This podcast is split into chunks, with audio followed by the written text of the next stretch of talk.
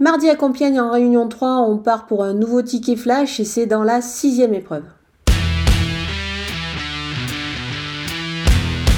Le numéro 2, Inès Duchesnay, est issue d'une très belle famille, c'est celle de Maroyal. En effet, sa sœur Hortense est tout simplement euh, une sœur utérine de la championne de la regrettée Magalène Bryant.